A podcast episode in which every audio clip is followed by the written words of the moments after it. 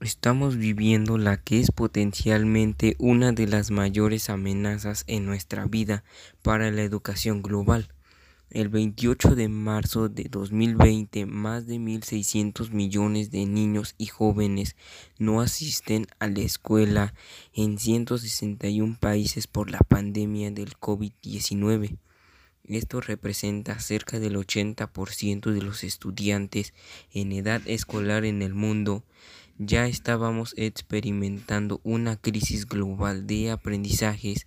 Ya sabíamos que muchos estudiantes, aun cuando están en la escuela, no estaban adquiriendo las habilidades fundamentales necesarias para la vida.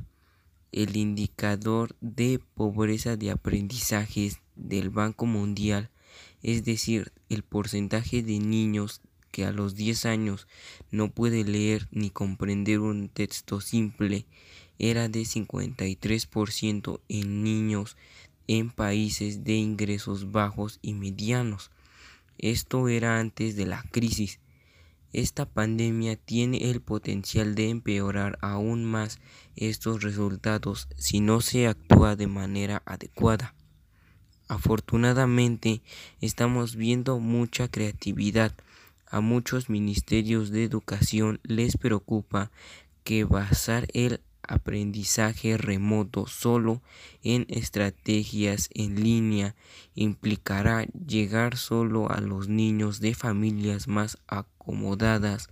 La estrategia apropiada en muchos países es utilizar todas las modalidades posibles de entrega utilizando la infraestructura existente usar herramientas en línea para asegurar que las guías pedagógicas con planes de clase desarrollados, videos, tutoriales y otros recursos estén disponibles para algunos estudiantes y probablemente para la mayoría de los maestros, pero también podcast y otros recursos que requieran menos uso de datos al bajarlos en un smartphone trabajar en conjunto con compañías de telecomunicaciones para implementar programas de tasa cero, eliminando el costo de baja materia de sitios web educativos o portales del Ministerio de Educación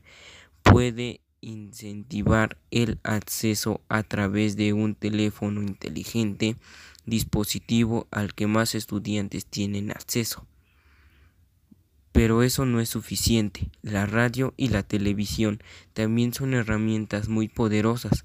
La ventaja que tenemos hoy en día es que a través de las redes sociales, WhatsApp o SMS, los ministerios de educación pueden comunicarse de manera efectiva con los padres y los maestros y proporcionar pautas, instrucciones y estructura para el proceso de aprendizaje utilizando contenido entregado por radio o TV.